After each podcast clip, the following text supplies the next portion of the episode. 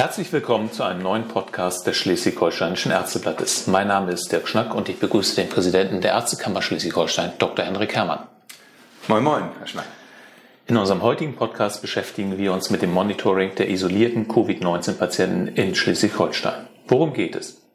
Wer positiv auf das Virus getestet wurde, aber nicht stationär aufgenommen werden muss, der muss zu Hause bleiben. In dieser Isolation wird nachverfolgt, wie sich der Gesundheitszustand der Patienten verändert. In Schleswig-Holstein hat man dafür ein Monitoring etabliert, das es in dieser Form bundesweit bislang noch nicht gibt.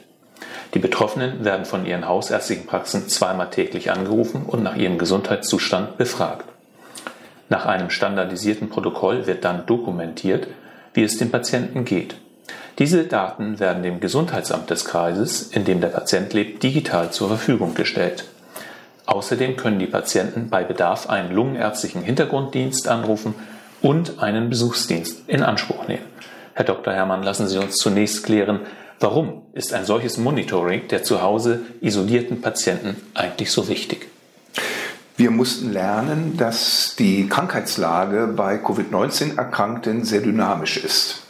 Viele, die infiziert sind und äh, wo die Krankheit auch mit Symptomen ausbricht, haben am Anfang leichte Symptome äh, am Anfang der zweiten Krankheitswoche können die sich sehr dramatisch und schnell verschlechtern. Und dann ist natürlich eine Überwachung dieser Patienten sehr wichtig, weil es da teilweise um äh, Stunden geht. Und zum anderen die Covid-19-Erkrankten ja möglichst nicht in die ambulanten Arztpraxen zu ihrem Hausarzt gehen äh, sollen. Wir müssen die beiden Bereiche dann sehr genau trennen und damit ja auch eine Infektionsgefahr für äh, die Mitarbeiter der Praxis und auch für die Ärztinnen und Ärzte in der Praxis bestehen. Wenn ich das jetzt von der Praxis aus zu Hause überwachen kann, dann ist diese Gefahr natürlich gebannt. Aber die Patienten haben das Gefühl, sehr gut überwacht zu sein, sehr schnell Rücksprache nehmen zu können. Ja, sogar die Barriere zu einer Rücksprache geringer ist, als wenn ich erst die Praxis aufsuchen muss, wenn zweimal täglich eben der Hausarzt, die Hausärztin bei mir anruft um dann sehr schnell Veränderungen feststellen zu können, zu gucken, ob ein Bedarf für einen Hausbesuch da ist, ob Probleme auftauchen und da würde dann eben der pneumologische Hintergrunddienst eingeschaltet werden, bis hin, dass man dann eben sehr schnell reagieren kann, falls eine Krankenhauseinweisung dann doch notwendig ist. Bei der Vorstellung des Monitorings äh, vor zwei Tagen war die Rede von einem Schutzwall für Kliniken. Ich weiß, Sie mögen solche Ausdrücke nicht. Warum könnte dieser Ausdruck dennoch gerechtfertigt sein? Ja, ich komme ja von der Westküste. Gut, mit Schutzwellen kennen wir uns da aus. Wir nennen sie Deiche. Ähm, natürlich, wenn ein Patient ambulant behandelt werden kann, das galt auch schon vor Corona, soll er natürlich ambulant behandelt werden und nicht eine stationäre Behandlung in Anspruch nehmen, die vielleicht eben dann nicht notwendig ist. Und das gilt natürlich umso mehr jetzt im Rahmen der Corona-Pandemie. Und wenn ich natürlich einen Patienten sehr gut ambulant zu Hause behandeln kann, dann kann ich natürlich die stationären Ressourcen schonen, um für die schwer Erkrankten personelle Ressourcen, Bettenkapazitäten äh, im stationären Bereich zu haben. Dieses Prinzip halte ich für sehr vernünftig und äh, ist eigentlich ja auch schon vorher gelebte Praxis jetzt nochmal akzentuiert, bewusst geworden. Und natürlich ist das für die Kliniken eine ganz wichtige Entlastung, die nicht nur in Corona, sondern auch bei anderen Krankheiten sehr sinnvoll ist. Lassen Sie uns mal in das äh, Monitor, Monitoring äh, konkret hineingehen. Also äh, warum ist das eigentlich so besonders, was die Hausärzte da machen? Als Außenstehender hört man, die rufen zweimal täglich die Patienten an. Ist also nicht so ganz aufregend eigentlich. Warum ist es dennoch etwas Besonderes, dass die Praxen das leisten? Ähm, und warum ist es eigentlich besonders, dass die das auch noch mit dem ÖGD, mit den Ärzten des öffentlichen Gesundheitsdienstes austauschen?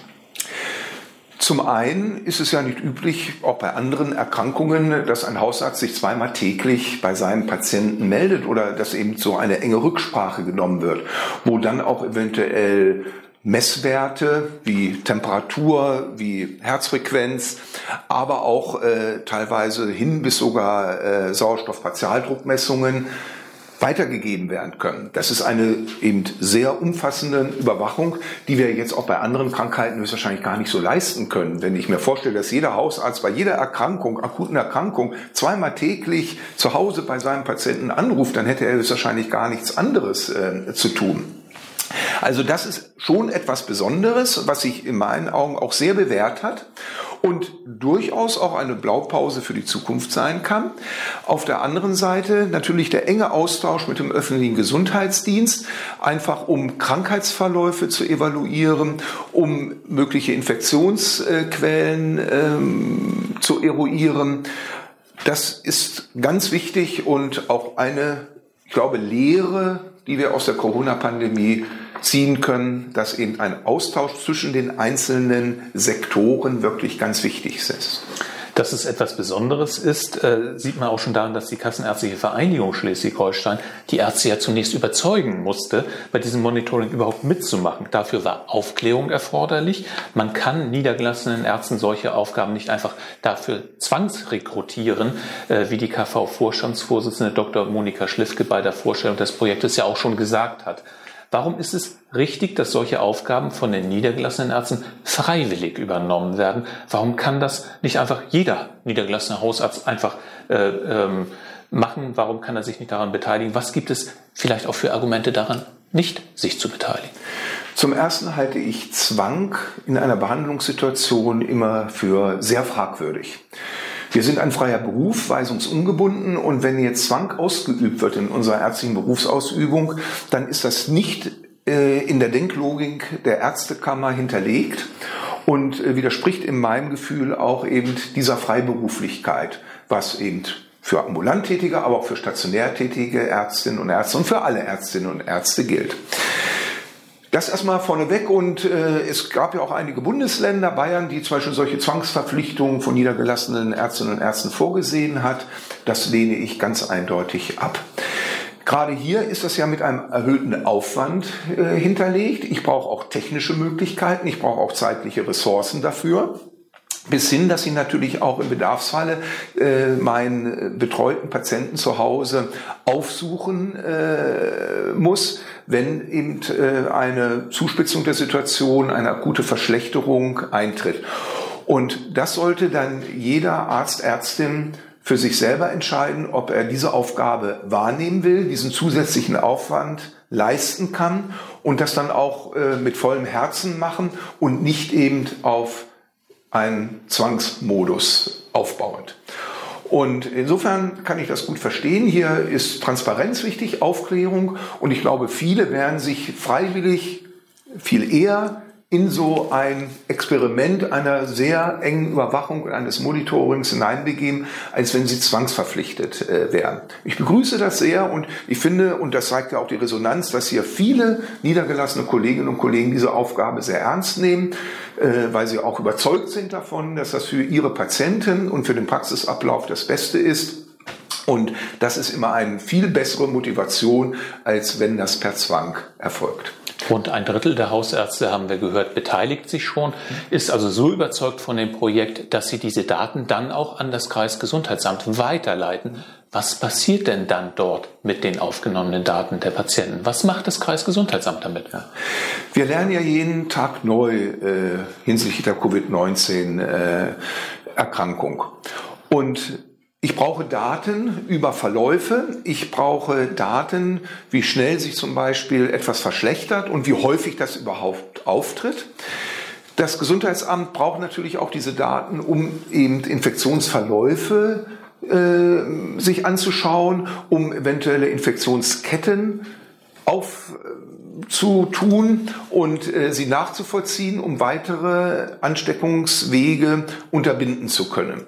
Und da ist eben dieser ganz enge Austausch mit dem öffentlichen Gesundheitswesen wichtig, damit sozusagen das übergeordnete Ziel, die Infektion einzudämmen bundesweit, in Kongruenz steht zu dem Einzelschicksal des Erkrankten, des Betroffenen, äh, der eben von den Hausärztinnen und Hausärzten betreut wird. Neben den hausärztlichen Anrufen, die übrigens ja auch von medizinischen Fachangestellten übernommen werden können, umfasst das Monitoring, wie eingangs erwähnt, noch mehr. Es gibt einen lungenärztlichen Hintergrunddienst, einen Besuchsdienst. Ähm, zusätzlich gibt es noch zwei Ärzte bei der KV, die wie Ausputzer quasi die Fälle übernehmen, die aus unterschiedlichen Gründen durchs Raster fallen. Das ist also ein sehr hoher Aufwand. Und außerhalb der Kliniken haben wir neben der ambulanten Routineversorgung dann ja auch noch landesweit 15 Diagnostikzentren, zwei mobile Abstrichzentren, wir haben Infektsprechstunden und einiges mehr. Das klingt schon nach einer sehr umfassenden Betreuung, um die uns vielleicht manche europäischen Nachbarländer auch beneiden, könnte man sich ja vorstellen. Zeigt sich in der Krise jetzt, wie wertvoll ein gut ausgebautes ambulantes Netz ist? Vollkommen richtig, Herr Schnack. Das unterschreibe ich von ganzem Herzen. Wir haben ja in Deutschland immer so das Problem, dass unser Gesundheitswesen teilweise schlecht geredet wird, dass immer Probleme nur gesehen werden. Jetzt in der Krise zeigt sich, dass wir sehr schnell, flexibel handeln können. Einige würden sich das noch ein bisschen schneller sogar vorstellen, aber es braucht natürlich auch Zeit, solche umfassenden Strukturen aufzubauen, gerade wenn es eben nicht auf Zwang geht, sondern auf Überzeugung, dass das äh, wichtig ist. Und ähm, es zeigt sich, dass wir gut gerüstet sind, dass unser Gesundheitswesen sehr gut aufgestellt äh, ist, gerade auch im ambulanten Bereich, was hier auch nochmal besonders wichtig ist, um die Krankenhauskapazitäten zu schonen. Die Schwimmbilder, die wir eben aus Norditalien, aus Spanien und aus dem Elsass sehen, zeigen ja, dass eben die Kliniken überfordert sind und es dann wirklich zu Kapazitätsengpässen und zu Allokationsproblemen kommt. Da sind wir weit davon entfernt und das ist, glaube ich, schon vor allen Dingen ein Verdienst auch der sehr guten ambulanten Behandlung das, was unsere niedergelassenen Kolleginnen und Kollegen tagtäglich leisten, auch den Einsatz, den sie bringen, dieses Monitoring, diese verschiedenen Facetten, um eben ein Netz um den Covid-19-Patienten aufzubauen. Ähm, ich glaube, das sollte an dieser Stelle auch mal ganz klar zum Ausdruck äh, gebracht äh, werden, mit welch hohem Einsatz alle Mitarbeiter im Gesundheitswesen, im ambulanten Bereich, aber auch im stationären Bereich jeder für sich, aber zusammen vernetzt dazu beitragen, äh, dass wir in Deutschland relativ glimpflich durch diese Krise gekommen sind, trotz hoher Infektionszahlen, 170.000, relativ wenig Verstorbene äh, an Covid-19, keine Kapazitätsengpässe und auch eine wirklich hohe Zahl schon an Genesenen. Das nehmen wir natürlich gerne auf und, und nehmen wir gerne wahr. Im Vergleich stehen wir gut da. Äh, dennoch, ähm, es wird als vorbildhaft dargestellt, dass sich jetzt niedergelassene Ärzte und Gesundheitsämter austauschen. Warum muss denn aber erst eine Krise wie diese kommen, damit so etwas überhaupt passiert? Krisen haben ja die Eigenart, dass sie natürlich sehr eingreifend sind, hohe Risiken mit sich bringen, das sehen wir ja auch mit den verschiedenen Auswirkungen, aber auch Chancen bieten, wirklich Neues umzusetzen und zu beweisen, dass das wichtig ist. Natürlich reden wir schon lange von einer zunehmenden Vernetzung im Gesundheitswesen, wie wichtig äh, äh, die ja, Verschmelzung der Sektoren sind, ein sektorenübergreifendes, verbindendes äh, Denken und der Austausch. Und jetzt sehen wir auf einmal anhand eben jetzt einer krisenhaften Situation, wie wichtig es ist, dass der ambulante Bereich, der stationäre Bereich und auch der tertiäre Bereich des öffentlichen Gesundheitswesens ganz eng vernetzt zusammenarbeiten müssen, um ein bestmögliches Ergebnis für die einzelnen Betroffenen, aber auch für die Gesamtgesellschaft und für die anderen Auswirkungen, auch im Bereich der Ökonomie, Bildung und so weiter, zu erreichen. Also ähm, das ist auch die Lehre, die wir daraus ziehen, endlich weiterzukommen, das Gesundheitswesen auch weiterzuentwickeln, eben in Richtung einer immer stärkeren Vernetzung, also aus den vertikalen Säulen heraus zu einem horizontalen Denken. Aber genau das, was Sie jetzt sagen, diskutieren wir doch im Gesundheitswesen schon seit 20 Jahren. Also es ist ja nichts Neues. Die Schwachstelle war bekannt, es wurde aber nicht umgesetzt.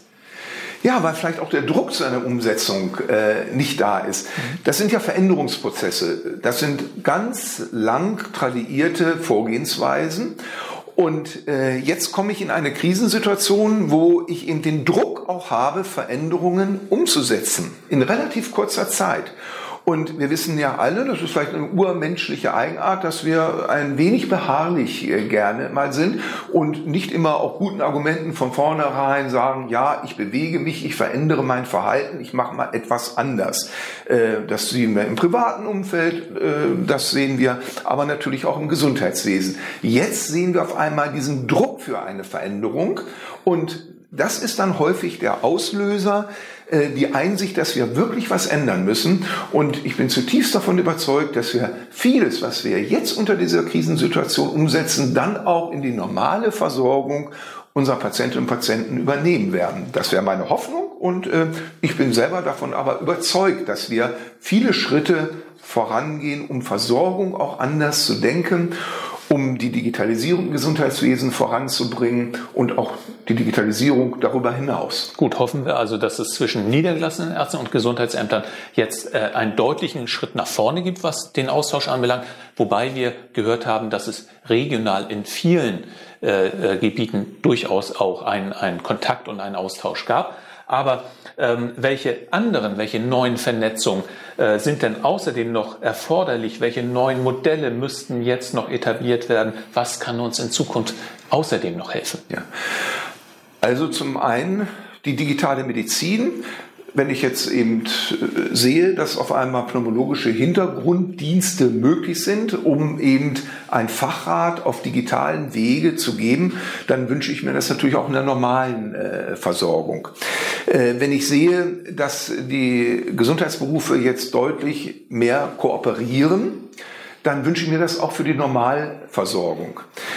Wir erarbeiten in der Ärztekammer Schleswig-Holstein ein Konzept auch zur äh, primärärztlichen Versorgung, wo es eben auch um eine zunehmende horizontale Vernetzung der Gesundheitsberufe äh, mit enger Ko äh, Kommunikation geht, wo Aufgaben auch vielleicht anders verteilt werden. Und das ist mein Credo schon seit längerem, dass wir das auch für die normale Versorgung rübernehmen müssen. Ähm, das kann auch durchaus bedeuten, dass eben medizinische Fachangestellte oder akademisierte Gesundheitsberufe deutlich mehr Kompetenzen auch in der Behandlung und Beratung von Patienten zukünftig bekommen werden, um die ärztliche Profession ein Stück weit zu entlasten für die Probleme, für die Vernetzung und für die Kommunikation, die natürlich auch Zeit braucht. Und insofern mag das jetzt so ein Ausgangspunkt sein, der nochmal diese Veränderung auch äh, in den normalen Alltag nach der Corona-Pandemie ja, hinüberbringt. Vielen Dank, Herr Dr. Herrmann. Ja, ich bedanke mich. Das war ein Podcast des Schleswig-Holsteinischen Ärzteblattes. Vielen Dank fürs Zuhören und bis zum nächsten Mal.